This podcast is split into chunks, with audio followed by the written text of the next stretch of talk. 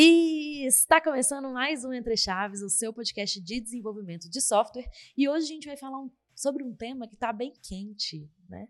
Basicamente, a gente vai falar sobre sustentabilidade de software e com esse tanto né, de mudanças climáticas que a gente está acompanhando aí, né? A gente está falando sobre, vamos falar aqui sobre como tornar os nossos softwares, né? O que, que a gente produz mais sustentáveis, né? Para isso, Champs, como sempre, está aqui comigo. E aí, e aí, Fernandinha, tudo jóia? Hoje, especialmente com muita energia, né? e muito calor também.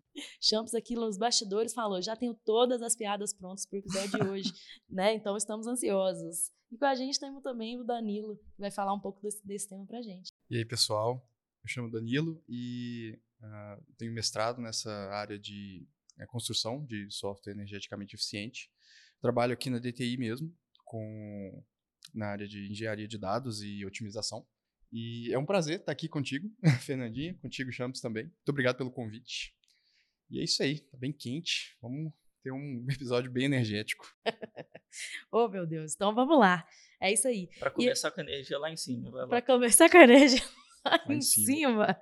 Né, assim, a gente viu, né, estamos sentindo aí na pele, né, o quanto realmente a gente está tá quente, né, esse ano, o quanto que a gente tem visto as temperaturas muito loucas, né? A gente vendo mudanças climáticas. Tem dia que está muito quente, tem dia que de repente vira um frio danado. Então, é, a gente tem visto isso, e mais para além né, do que a gente tem sentido, é, essa pauta né, de SG, de ambiente, de pautas sociais, né, de ambientais sociais e de governança, também vieram, né? Então, é um tema também que vem sendo bastante falado é, sobre em lideranças de empresas, lideranças de empresas de tecnologia, principalmente porque nos últimos anos né, existem alguns acordos que têm sido feitos né, de alguns países, de algumas empresas, justamente para reduzir emissão de carbono, para ter, né, mais, para sermos mais sustentáveis, para olharmos para esses princípios aí ambientais também de sustentabilidade. E isso vem vem, vem aumentando ainda mais com a pandemia, né? Acredito que tem aumentado ainda mais. Sim, sim, a pandemia deu um, um boom na tecnologia, né? A gente uh, acabou evoluindo bastante aí o que a gente evoluiria nos próximos anos, a gente trouxe para o presente com a pandemia, o home office e a, necessidade de avanço mesmo tecnológico. E desde muito tempo a gente já tem vindo sentindo esse, esses impactos né, do aquecimento global, essa instabilidade do clima mesmo. E a área de tecnologia, graças a esse crescimento, ela está sendo bem expressiva uh, nessa contribuição para o aquecimento global. Exatamente. E aí as empresas, né, tantas empresas quanto algumas nações, elas têm alguns acordos justamente para reduzir essas emissões né, de carbono, para serem mais sustentáveis, né?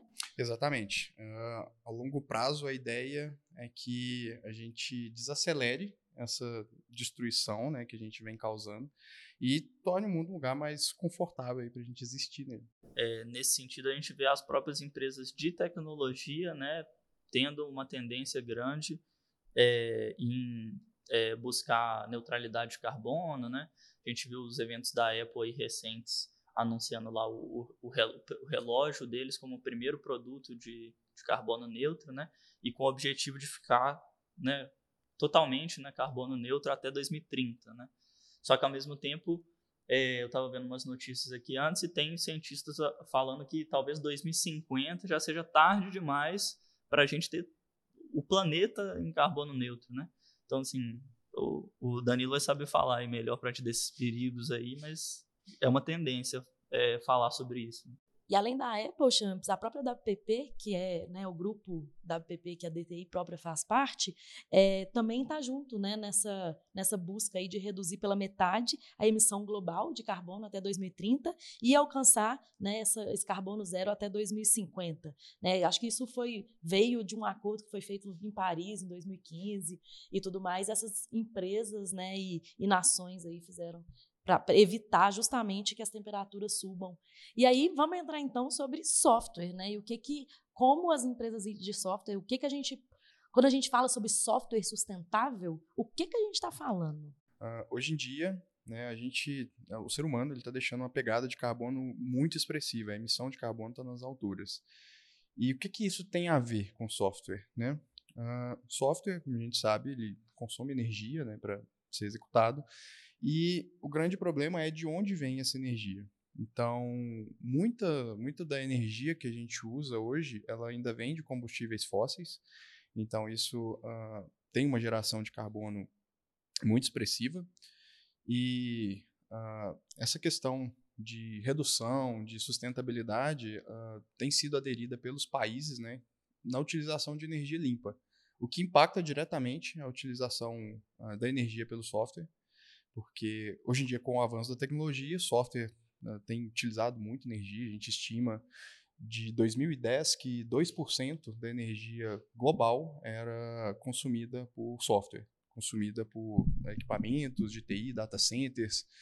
E sendo dessas, né, uh, 40% para refrigeração de, de data centers. Né? Não é à toa que Microsoft está colocando data center dentro de, de lago e tudo mais para contribuir também com essa economia de energia. Mas tendo essa energia mais limpa, é, o, a sustentabilidade do software aumenta por si só. Massa. É, e aí, assim, né, você deu algum exemplo aí, né, de, de como que software gasta energia. Vamos entrar um pouquinho mais nesse tema, assim, claro. é, para a gente entender, para nossos ouvintes também entenderem porque às vezes, né, a, gente como desenvolvedor fica muito preso no nosso mundinho que é, ah, tô só codando aqui tranquilo, fazendo um for, é, fazendo um debuguei. if, pô, né, debuguei aqui. Como que eu tô gastando energia com isso aqui que eu tô fazendo? Mas tem muito mais coisa, né, por trás, né, tanto de servidores, de infraestrutura que também gastam energia. E aí, né, como vamos entrar um pouquinho mais, detalhar um pouquinho mais esse esse assunto. É, bom, a gente tem hoje muitos, muitos data centers, muitos equipamentos mesmo de infraestrutura que consomem muita energia. Uh, acaba que o software por si só, né, eu executando, você executando na sua máquina, tem um consumo pouco expressivo, mas quando a gente traz para o global, né, esse consumo ele é grande. Então, é, o crescimento do software, uh, a evolução né, do software é exponencial e com a energia não, não deixa de ser assim. A gente tem até exemplos de uh, de miniaturização que o pessoal faz para, por exemplo, um processador consumir menos energia. A gente teve o evento da Apple aí recente que uh, eles estão usando agora processadores de 3 nanômetros, né? E realmente a miniaturização dos componentes ela consome é, menos energia, ela traz esse consumo essa eficiência energética. Porém, ao mesmo tempo, a gente quer mais processamento. Então, a gente miniaturizou, então cabe mais. Então, acaba que o consumo energético uh, fica a par disso, fica quem, né? Então, a gente não olha tanto para ele, olha mais para a parte de processamento. E como que o software consome energia, né? Uh, basicamente, a gente sabe, o software faz cálculos e esses cálculos eles precisam de, de energia, bits e é, transistores para serem serem executados, né? Uh, nem todo nem todo o cálculo que é feito ele consome toda a energia, mas a, a, energia que esse cálculo não consome ela é dissipada. É o que faz um computador esquentar, por exemplo.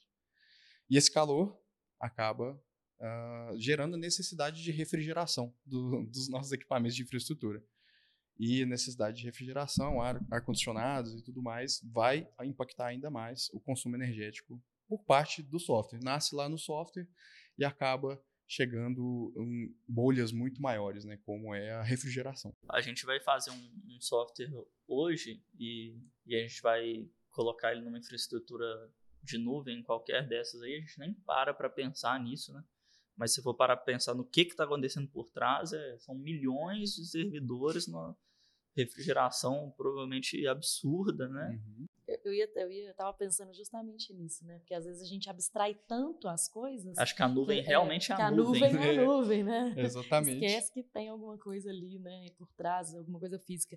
É, e eu mesmo não fui no, no evento da AWS recentemente, que eles bateram bastante nessa tecla da sustentabilidade e do quanto eles, como empresa, né, por cuidarem da nossa infraestrutura, como se fosse assim, né? Eles também estão bastante preocupados com sustentabilidade, como tornar né, essas, essas, esses armazenamentos, essas coisas né, que eles é, fornecem mais sustentáveis. Então, eles uhum. bateram bastante nessa tecla. da sustentabilidade. Eu acho que não só eles, né, mas todos essas, esses provedores, né, todas essas big techs têm falado muito desse tema. É, a gente tem uh, essa, esse viés da sustentabilidade voltado para o hardware também. A gente tem essa miniaturização dos componentes, a gente tem uh, métodos de construção para tornar esses componentes mais eficientes, de forma energeticamente falando. Mas na, no quesito de software, acaba que a gente não se preocupa tanto, uh, justamente por essa abstração, né? não está te impactando diretamente. Então, sei lá, você vai fazer uma ordenação, você não se preocupa se você vai usar um linked list, um array list, não sabe o consumo energético de cada um. Então, tudo isso no fim das contas vai ter algum impacto. Que seja um impacto pequeno, que no fim das contas gera um impacto grande, expressivo. Isso aí é verdade. A gente já comentou sobre essas pequenas decisões de implementação, né? Como que elas são importantes em termos de performance só, mas se você para pensar, né, se você está processando menos é, informação, menos dados ali, está conseguindo executar seu programa mais rápido, você também está gastando menos energia, né? Então, se você não quer otimizar o seu código por performance, faça isso pela, pelo, pelo planeta. Ambiente, né? pelo Exatamente. E uh, a gente tem vários, várias alternativas né, de estruturas de dados, de algoritmos aí para estar tá fazendo esse tipo de otimização. E isso traz outros benefícios também. Não só a questão da sustentabilidade, né, que já é um grande benefício, mas uh, a gente tem aparelhos hoje que necessitam de bateria tendo o software otimizado energeticamente, sua bateria duraria mais, por exemplo. Uhum. então, existem vários estudos aí que mostram que aplicativos que tendem a gastar mais bateria, os usuários tendem a rejeitar esses aplicativos. Uhum, e sim. o mesmo acontece com hardware. Se o seu telefone tem uma, uma capacidade energética baixa, ele vai tender a ser mais rejeitado pelos usuários. Então, você vai vender menos por isso.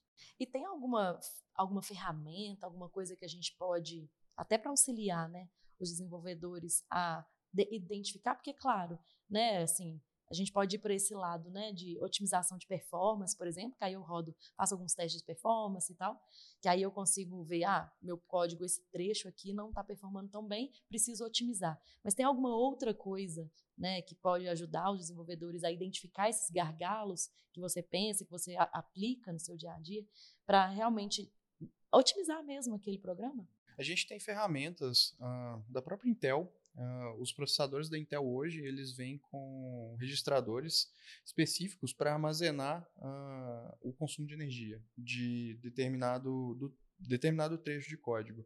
Então, no código, a gente consegue colocar alguns decorators, né, que vão medir uh, o quanto eu gastei de energia até aquele ponto, quanto eu gastei até aquele outro ponto. Se você subtrair um do outro, você consegue uh, o consumo de energia de um trecho de código, de um método, de uma atribuição de variável, coisas desse tipo.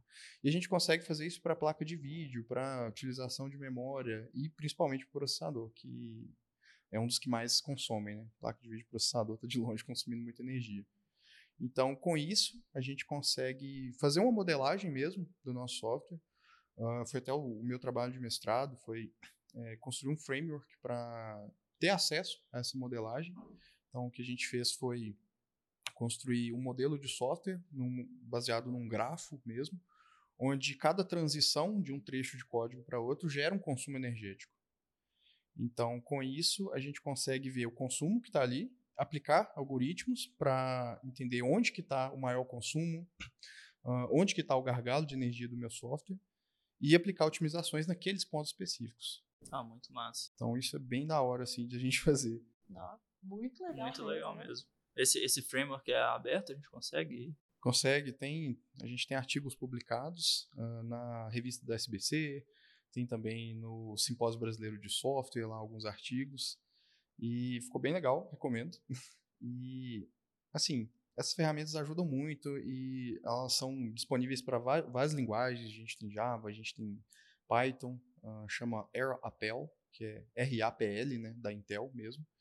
E foi a que eu trabalhei. Mas a gente consegue também fazer essa, essa ter esse acesso ao consumo energético do software mesmo antes dele ser construído. Se eu tenho uh, a estrutura que eu estou utilizando, a linguagem e o que, que vai passar ali dentro, eu consigo ter um, uma estimativa de quanto uhum. de energia que eu vou consumir naquele trecho de código. Então, a gente conseguiria otimizar o, o, o software antes mesmo dele ser construído. E tem várias aplicações. A gente pode aplicar para refatoração, por exemplo. Quero refatorar o meu código. Qual o impacto de energia que ele vai ter? Ele vai consumir mais? Uh, se eu estou usando um sistema embarcado, por exemplo. Sabe? A gente tem linguagens ou frameworks hoje que são mais nocivos, assim, energeticamente do, do que outros, sabe dizer? Tem sim. É, por exemplo, o Java é uma das que mais consome energia, justamente por ter uma máquina virtual rodando por trás e tal. Uh, tive experiências com Java e Python, onde o Python consome menos energia do que Java. Uh, e a gente pode abstrair isso para diversas outras formas. É, por exemplo, se eu uso um for, se eu uso um, um while, se eu uso um array list, se eu uso um linked list, uhum. um hash table. E to todas essas estruturas, se você imputar os mesmos dados nelas, elas vão ter consumo de energia diferente. E aí, com isso, você consegue decidir qual que vai ser a melhor estrutura para adequar no seu código. Claro, isso vai ter um impacto. Né? A gente vai ter impacto de performance, de tempo, complexidade, talvez. Eu achei assim interessantíssimo isso que você trouxe, né? Mas imagino que pesquisa acadêmica faz muito sentido. Mas eu, eu quero entender um pouco mais sobre aplicação no mercado, porque assim, né? A gente está falando sobre conseguir aplicar um negócio desse que é muito massa para um cliente, para um projeto realmente que vai ser corporativo e tudo mais. Você acha que, que existe essa aplicação também? Sim, né? Como eu falei no início, as empresas, as, as empresas elas estão com esse compromisso, mas e aí, né? Uhum. Qual que é o benefício que elas tiram uhum. disso também, uhum. né? E igual eu falei a respeito de aplicativos, se você tem um aplicativo que é, faz a funcionalidade dele consumindo menos energia, os usuários vão tender a gostar mais do seu aplicativo porque ele vai drenar menos a bateria do uhum. seu aparelho. Legal. Uh, a gente tem outras aplicações também, que é na área de sistemas embarcados, né, onde a gente tem sistemas que nem sempre tem uma fonte de energia contínua, né, funcionam com bateria e uh, energia solar, por exemplo. Então, você tendo uma eficiência energética, você consegue controlar a energia que esse, que esse dispositivo vai utilizar. Então, a gente pode dar o exemplo de um sensor que está numa mina, por exemplo. E esse sensor ele, é, ele tem uma bateria e ele é alimentado por energia solar. Se ele consumir mais do que ele consegue ser alimentado, ele não vai funcionar. Ele não vai cumprir a função dele. Então, eu tenho que uh, fazer com que ele seja energeticamente eficiente, baseado na, no consumo de energia que ele vai ter e na fonte de energia que ele vai ter. Entendi. Mas assim, de forma bem prática, como que, que você acha que. Porque assim, né? Eu estou tentando trazer para o nosso mundo de, por exemplo, aqui na DTI a gente a gente acredita muito que todo, toda feature que a gente entrega tem que ter teste automatizado. Toda feature que a gente entrega tem que passar por um sonar ou por um linter, né, por um auditor de código. Como que você acha que um negócio desse, né, um teste de energético, um teste de performance, deveria, porque me parece que faz muito sentido, quase que toda feature deveria passar por um teste de energia, sei lá, como que a gente poderia chamar isso. Sabe, como você acha que a gente poderia convencer os clientes, quem compra software, né, de que isso é importantíssimo? Eu acho que vai variar do contexto mesmo. Então, o, o contexto que eu estou aplicando requer essa eficiência energética, né? Às vezes é um cliente, por exemplo, que não está tão preocupado hoje com a questão de sustentabilidade. Ele quer se preocupar mais uh, sobre, como, sobre o funcionamento dos sensores dele, que funcionam 24 horas e tal. Então, seria muito interessante, sim, a gente ter uh, uma forma de executar o software, coletar a energia que ele consumiu para aquela rodada ou para N rodadas e ter ali um quality gate sabe? Para esse tipo de, de, de consumo mesmo. Então, assim como a gente tem para testes automatizados, ter também para energia seria um, um, ótimo caminho. E aí, para convencer o cliente, a gente vai precisar de um contexto. E de... É, acaba que vai depender muito, né? Ainda assim, não dá para assumir que isso vai entrar em todos os projetos, é, porque é, seria uma preocupação a mais ali, que talvez no contexto do projeto seja um projeto até simples, que nem vai ter um gasto energético nem, grande. Nem vai ser expressivo. É, assim. Então... É, mas dado que existe esse compromisso com a sustentabilidade, parece que um futuro Assim, talvez né, não tão próximo, mas me parece Sim. que no futuro isso deveria entrar, né? Exatamente por esse compromisso que as empresas fizeram. É. né? E aí as nações também. Assim, a gente falou da Apple lá, por exemplo. Imagina se todos os softwares né, produzidos pela Apple, eles assumissem esse compromisso de eficiência energética. Eles iam acabar gerando né, uma, um, um ganho de sustentabilidade aí grande, né, aos poucos, e expressivo. Então, é, acho que faria sentido, sim. Eu acho que vai fazer cada vez mais sentido, né? Hoje acaba que fica uma coisa meio que depende ali do, da, da bondade ali, da caridade do, do, do, do cliente, do projeto, mas acho que no futuro isso tende a ser né, cada vez mais importante. assim. Importante Da bondade e princípio, da né? necessidade também. né? É, ou É, da sim, sim, necessidade, claro. né? Claro. Sim. Então, se a gente tem um contexto, um ambiente onde esse software vai rodar que tem uma limitação energética, a gente não vai fazer ele em Java, sabe, para consumir bastante energia ali dentro. Não, É. a gente escolhe uma linguagem mais baixo nível, algo que vai consumir menos energia, faz os testes e, enfim, implementa. Não, legal. É, eu queria falar de um, de um outro assunto aqui. Há um tempo atrás eu fiz uma, uma pesquisa, uma apresentação sobre NFT. O finado NFT, que ninguém fala mais sobre NFT hoje em dia, né? mas foi, foi uma febre aí durante um tempo. E uma discussão grande que tinha, acho que você vai saber explicar melhor pra gente, né? mas é porque o, o NFT dependia da blockchain, né? E muita gente criticava bastante né, os NFTs, porque você acabava tendo um grande gasto energético né, para produzir algo que era, entre aspas, assim, inútil. Né? Então, era um processo super de processamento super é, alto né, para produzir um macaco com roupa de palhaço exclusivo lá, que, enfim, temos episódios sobre NFT. É, mas explica um pouquinho para a gente disso, né, da, da, da blockchain também. Eu acho que com o passar do tempo a gente tem tido processamentos de dados cada vez maiores, né, mais volumosos, tudo mais. Muito boa a sua colocação da, do macaco de roupinha. E assim, ah, apesar da, do NFT na época né, ter sido algo que o pessoal considerou que pô, vai ser valioso, vai ser o futuro tal, a gente viu né, hoje que não foi bem assim e as previsões estavam corretas. E o grande lance é a blockchain, tanto para NFT quanto para criptomoedas. Ah, o modelo de funcionamento da blockchain, né, ele causa esse grande gasto energético, porque você tem sempre que estar validando as transações. E quanto mais ah, nós na, na, na cadeia que a gente tem, mais vai ser difícil de validar, mais processamento vai gastar, consequentemente, mais energia eu vou gastar para fazer esse processamento. Por mais que ele seja distribuído, né, cada, cada pessoa ali da, da, da rede está fazendo um pouquinho desse processamento, quando a gente traz para o montante, a gente consumiu muita energia para fazer isso. Então, é a grande proposta, por exemplo, da Ethereum. A gente Sim. tem aí o Bitcoin, que foi. A, a blockchain foi se dividindo ao longo do tempo, então hoje em dia é assim muito difícil você minerar um Bitcoin, porque a quantidade de processamento que precisa é muito grande. Então, o Ethereum veio com essa proposta de modificar a blockchain para consumir menos energia, né, para ter uma validação mais simples. Então, acho que esse é o grande pulo do gato, que ah, não só consumir energia limpa, mas também consumir de forma consciente, eficiente. Essas são, se eu não me engano, são abordagens diferentes de processamento, né, para você Uhum.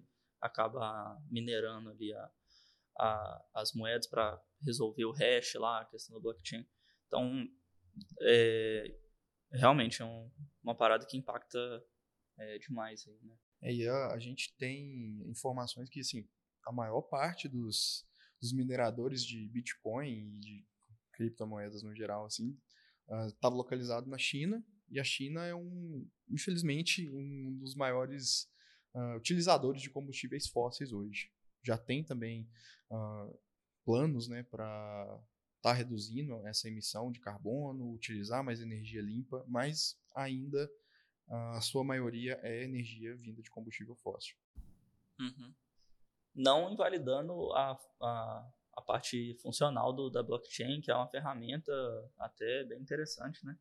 É, para diversas aplicações aí, né? No caso do, do NFT, temos controvérsias, mas é, É uma, uma, não sei se quer falar mais sobre isso. Fernanda. É, não, acho que sobre, sobre blockchain, assim, eu só vejo que é, teve uma febre muito grande, sim, né, sim. de criptomoedas, NFT, que eu acredito que deve ter subido muito o consumo, mas agora, nesse momento que a gente está, é, eu sinto que tem que a febre deu uma abaixada, né? Então imagino até que o consumo deve ter diminuído também. Com certeza, com certeza. E assim, uh, acho que tudo que a gente, toda tecnologia que surge, ela vai ter algo para melhorar. Então surgiu o Bitcoin, pô, consome muita energia. Então, né, vamos melhorar isso, vamos criar novas criptomoedas que tenham uhum. foco em sustentabilidade. E eu acho que a tecnologia está evoluindo para esse caminho. Legal. Uhum. É, e aí, até falando dessas coisas que, que surgem, né? Aqui a gente fala muito no Entre Chaves sobre inteligência artificial, sobre é, GPT, enfim, né? Essas, essas IAs generativas e tudo mais. É, e assim, né? Cada vez vamos falar aqui né, sobre metaverso, né? A gente tem muita coisa aí que tem surgido que cada vez mais a gente produz mais dado, né, sobre nós, né? A gente consome mais dado e essa, e esse, e essa produção de dado ela vi, ficou um negócio absurdo. E aí, né? Inteligências artificiais e consumo energético, como que elas estão ligadas?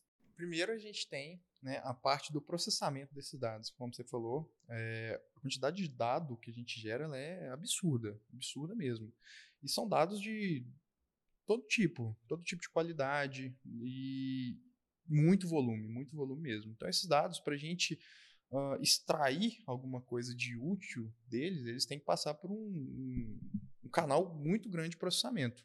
Então, esse processamento, por si só, já vai consumir muita energia, porque ele é constante, pessoas estão gerando dados constantemente, né? Hoje a gente praticamente não tem tanta privacidade assim, né? Tá tudo disponível aí para quem quiser. Uh, e a questão das IAs, fora esse processamento de dados, que é o que elas vão utilizar para estar tá aprendendo, a gente tem o treinamento, né? Então, elas vão aprender, vão ter esse treinamento. Então, com esse constante, com todo dado que chega, ela vai receber, vai ser treinada e isso também requer muito processamento. Uh, redes neurais, a gente consegue medir energia também de, né, de algoritmos de inteligência artificial. E rede neural consome muita energia para conseguir ter um modelo funcional, como a gente tem o chat GPT e tal. Então, o chat GPT, a título de exemplo, uh, ele absorveu muito conteúdo da internet uh, conteúdo de diversas formas, diversos modelos de conteúdo, processou, né, passaram por um processamento e ele usou isso para aprender. E tudo isso que, que ele usou para aprender, ele te dá como usa como ferramenta para te dar resposta e usa para aprender de novo. Então, todo esse o grande canal é o processamento, processamento de dados, processamento de linguagem. Uh, tudo isso vai consumir muita energia. A gente tem outras inteligências artificiais, ah, a gente até brincava lá no, no laboratório da faculdade sobre a OpenAI, que uh, treinou uma IA super incrível para jogar Dota, ganhou do campeão mundial, mas a que custo? Né? Quanto de energia ela gastou para treinar esse IA? A gente até brincava, pô, a galera tá derretendo geleira lá para treinar IA para jogar videogame. Né? E, assim, novamente, é, é um avanço tecnológico muito massa sabe? Tem seus defeitos. E eu acredito que essa preocupação com sustentabilidade, que ainda está embrionária, né, a gente está se preocupando cada vez mais, isso vai ter impacto nessas, nessas aplicações. Pois é, eu fico pensando que é meio um paradoxo, né? Porque ao mesmo também. tempo que, que as inteligências artificiais vão ajudar a gente a construir tecnologia sustentável, elas gastam muita energia. Ao mesmo tempo que o próprio blockchain que a gente comentou, ele pode ser usado para desburocratizar vários processos e digitalizar várias coisas que hoje você gasta, sei lá, toneladas de papel e de lixo, é, ele também gasta muita energia. Então, eu, eu não sei como colocar isso, isso na balança, né? A gente não sabe também no futuro como isso vai ser como que a gente vai lidar com isso? Cara, eu acho que assim, se a gente for pensar, as inteligências artificiais elas têm o viés humano, né? sempre vão ter o viés humano. E o viés humano hoje não está preocupado com sustentabilidade. Né? A grande maioria não está preocupado com sustentabilidade, essa é a verdade. Então, uh, pode ser que em algum momento as inteligências artificiais se preocupem com sustentabilidade, se espelhando nos seres humanos. Mas eu acho que realmente não é o caso agora. Tem que é, vir da gente primeiro. Exato. Eu, eu acho que é realmente difícil, como você falou, né? Às vezes as coisas vão surgindo e só depois algumas preocupações vão surgindo também, né? Uhum. Então, assim, são, é por isso que eu acho também que é um, é um balanço, né, entre evolução, né? Porque, assim, afinal, para evoluir, para a gente ver esse crescimento exponencial que a gente está vendo, teve que gastar muita energia né? Mas em, em, algum momento alguém fala assim, né? Enfim, um grupo ou enfim, existe um consenso que é, pô, galera, peraí, agora a gente tem que se preocupar com isso. E eu acho que isso é o, o bonito, né? Assim, da, da, diversidade de pensamento também, porque tem gente que não está pensando nisso e tem gente que está só pensando nisso, que sim, e por isso que é legal o balanço, né? De, pô, a gente tem que evoluir, mas calma, a gente também não pode destruir o planeta, né, gente? Então, peraí. Então, é, eu acho que é isso, assim, é esse balanço entre evolução e realmente evoluir com sustentabilidade. Né? É Para que a gente forma. não tenha aí, não, não destrua o planeta né, em quanto tempo? Qual era o Até 2050. Até 2050. É, da mesma forma, quando eh, o chat GPT né, surgiu no mercado, o boom do chat GPT, ninguém estava preocupado, por exemplo, com roteiro de filme. Né? Tem o episódio Sim. do Entre Chaves aí sobre greve dos roteiristas, Amei. assistam. Amei que não foi a gente que deu Escutem, na verdade. Escutem o episódio, gente, muito bom. E a gente não pensava sobre isso. Pô, uhum. lançou o chat GPT vamos usar para ajudar a gente a codificar, vamos usar para ajudar a gente a corrigir texto. Não, a galera é, vai utilizar para outros fins e a gente tem que se preocupar com isso, sabe? Da mesma forma como em algum momento a gente vai ter que se preocupar com a energia que essas IAs estão consumindo. E, e, e, assim, falando de, do que a gente estava falando, né, de temos até 2050, né? Essa preocupação né? toda, né? Como, como, que você vê, assim, você que está mais inserido na área, essas perspectivas para o futuro? Você consegue ser um pouco mais otimista? Você acha que, é, ou você acha que realmente vai depender muito de, de, de ações do, dos governos aí, enfim? Só, só antes de você responder, eu vi um Reels recentemente uma menina falando assim, ela batia assim e falava assim, gente, o mundo vai acabar e você tá aí preocupando se o seu contatinho tá te querendo ou não, pô, vai pro próximo, o mundo tá acabando. Você não tá vendo o calor que tá aí, não, cacete. Eu vi muito engraçado muito que era tipo, ah, é, acordar na segunda-feira, é, 7 horas da manhã, para trabalhar 8 horas, enquanto cinco bilionários destroem o mundo. Bora lá. Mas, cara, eu tenho visões otimistas, porque é, eu tenho percebido que isso tem sido, sim, uma preocupação governamental, uma preocupação da indústria em si, por questões financeiras, monetárias, né, obviamente. A gente Uh, consumo energético ele gera gastos. Então, a gente deu exemplo lá do data center da Microsoft, colocou dentro de um lago para refrigerar melhor e tal. Isso com certeza reduz gastos. Então, uh, os governos também, uh, sempre com ações de energia limpa. Né? A gente tem aqui. O Brasil é um ótimo exemplo de energia limpa. Nossa energia vem majoritariamente de hidrelétricas, né? e alguma parte de eh, usina nuclear, que é uma energia limpa também. Mas eu sou otimista quanto a isso. Uh, dada essa preocupação que a gente está tendo agora, eu acho que ainda tem esperança. Acho que em 2050 as coisas não estejam tão piores do que, do que as previsões. Mas uh, acho que é isso, cara. Assim, energia limpa e preocupação governamental e industrial com uhum. sustentabilidade. Boa. Eu vi uma pesquisa do Gartner que fala que até 2026, 70% dos líderes responsáveis por seleção, contratação e gerenciamento de fornecedores de tecnologia terão em suas funções objetivos de desempenho alinhados à sustentabilidade ambiental. Então, assim, né, esse foi o Gartner que fala, né, falou, né, que a sustentabilidade também é uma das 10 prioridades dos líderes industriais e CEOs. Então, assim, acho que esse tema vai ficar cada vez mesmo mais comum.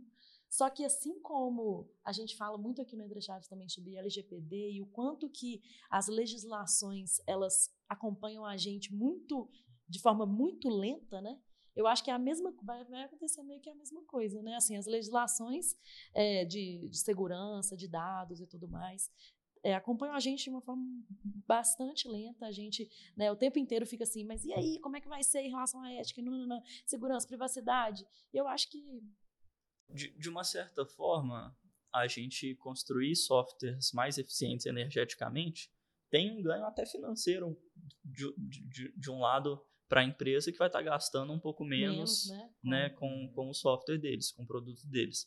Mas eu acho que hoje talvez não é algo que seja tão justificável assim, da mesma forma da, da privacidade de dados, né?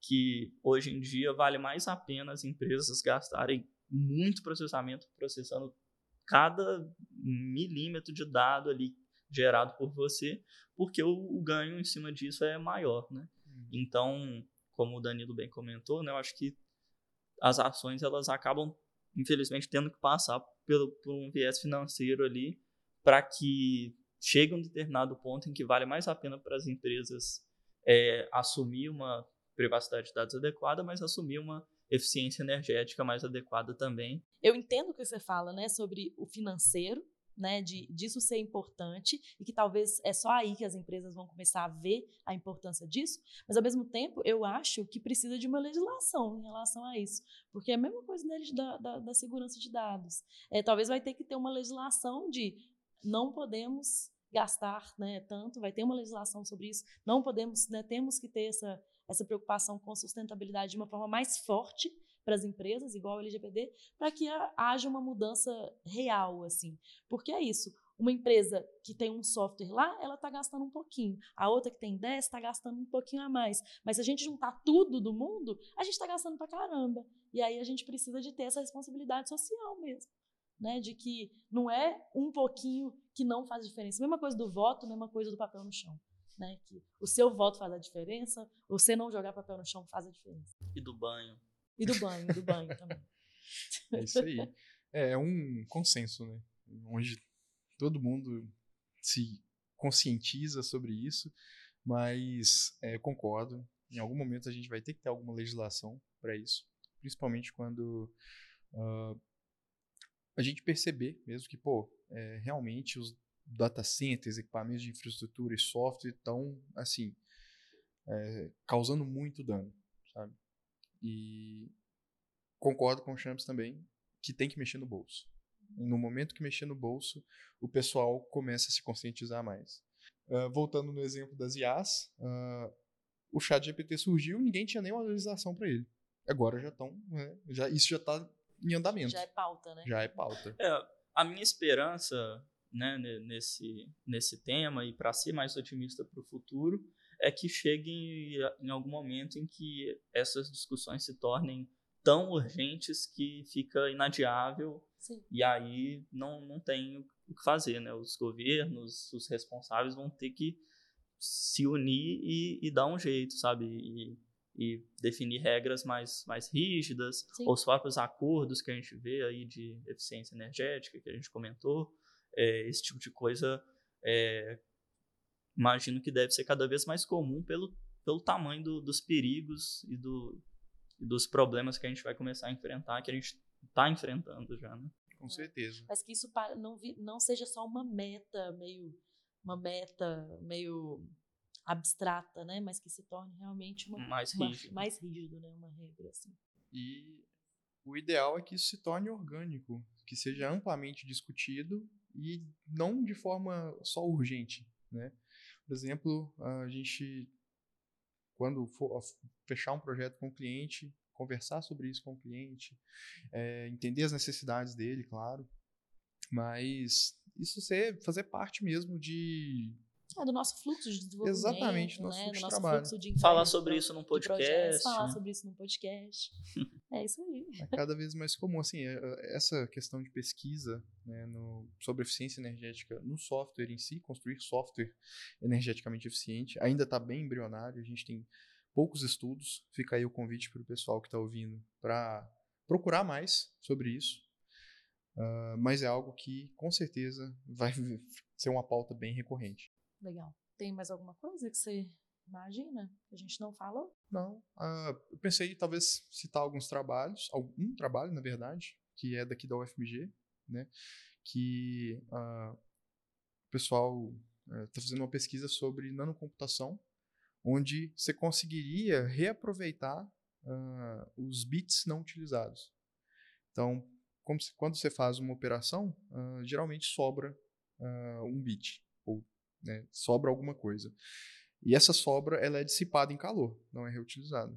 Então, o projeto deles é conseguir reutilizar essa, essa energia. Né, é um complexo, né? Bem baixo nível. Sobre essa é bem baixo nível. E, assim, a forma como eles estão testando isso é assim, absurda é, com campo magnético e altas coisas aí que eu nem saberia falar sobre. Mas acho bem promissor. Você conseguiria gastar uh, a mesma energia para fazer todas as operações do computador. Então, com, por exemplo, com uma carga X de energia, você conseguiria trabalhar o computador por muito tempo. E isso é bem legal. Não, bem massa.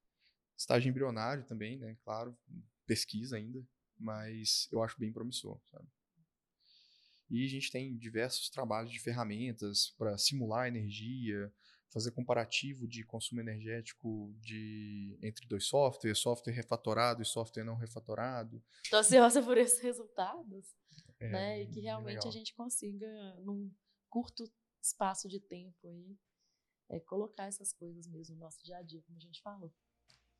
Bom, é isso então, galera. Muito obrigada. Obrigada, Danilo. Foi muito legal a conversa. Obrigada, Chance. E até a próxima, pessoal.